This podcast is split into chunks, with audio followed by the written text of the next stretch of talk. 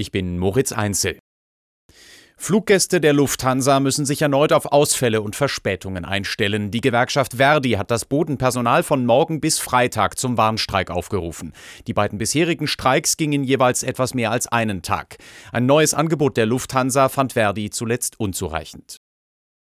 Bodentruppen in die Ukraine zu entsenden, ist keine Option. Das hat Bundesverteidigungsminister Pistorius klargestellt. Der französische Präsident Macron hatte einen möglichen Einsatz nicht ausgeschlossen. Pistorius sagte dazu, ich betrachte das nicht als Beitrag zur Eskalation. Äh, ich betrachte das als einen Denkanstoß von Präsident Macron, dem aber offenbar niemand gefolgt ist gestern. So ist jedenfalls mein Kenntnisstand. Äh, und das wiederum finde ich gut und richtig. Deutschland werde die Ukraine weiter vielfältig unterstützen, dürfe aber nicht selbst Kriegspartei werden, so Pistorius.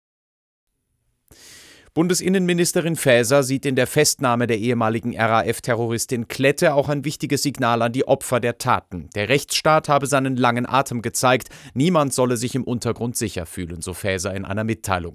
Laut dem niedersächsischen Landeskriminalamt wurde auch noch eine zweite Person festgenommen. Scharfe Kritik an Kulturstaatsministerin Roth kommt aus der bayerischen Staatsregierung. Hintergrund ist der Umgang der grünen Politikerin mit Antisemitismus in der Kulturbranche. Staatskanzleichef Hermann.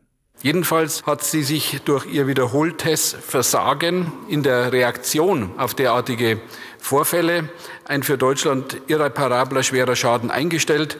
Frau Roth ist offenbar völlig überfordert mit dieser Aufgabe, weshalb sie auch als Bundeskulturstaatsministerin untragbar geworden ist und zurücktreten muss. Zuletzt hatten Künstler auf der Berlinale im Zusammenhang mit Israels Reaktion auf den Hamas-Terror von Genozid gesprochen. Roth kündigte mittlerweile eine Aufarbeitung an.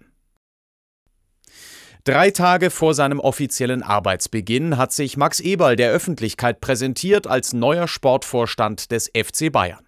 Es ist immer der Club gewesen, der im Stück in meinem Herzen war. Da habe ich auch nie einen Hehl draus gemacht. Aber es ist jetzt auch ein großes äh, Erbe, was ich antreten darf, weil natürlich der Club sich in den letzten 30 Jahren fantastisch entwickelt hat und zu den Größten äh, in Europa gehört. Die Titelchancen der Münchner in dieser Saison habe er noch nicht abgeschrieben, erklärte Eberl. Ziel sei, das Bestmögliche herauszuholen. Die Bayern liegen in der Fußball-Bundesliga derzeit acht Punkte hinter Spitzenreiter Bayer Leverkusen und müssen im Champions League Achtelfinale eine 0 zu 1 Hinspielniederlage gegen Lazio Rom wettmachen.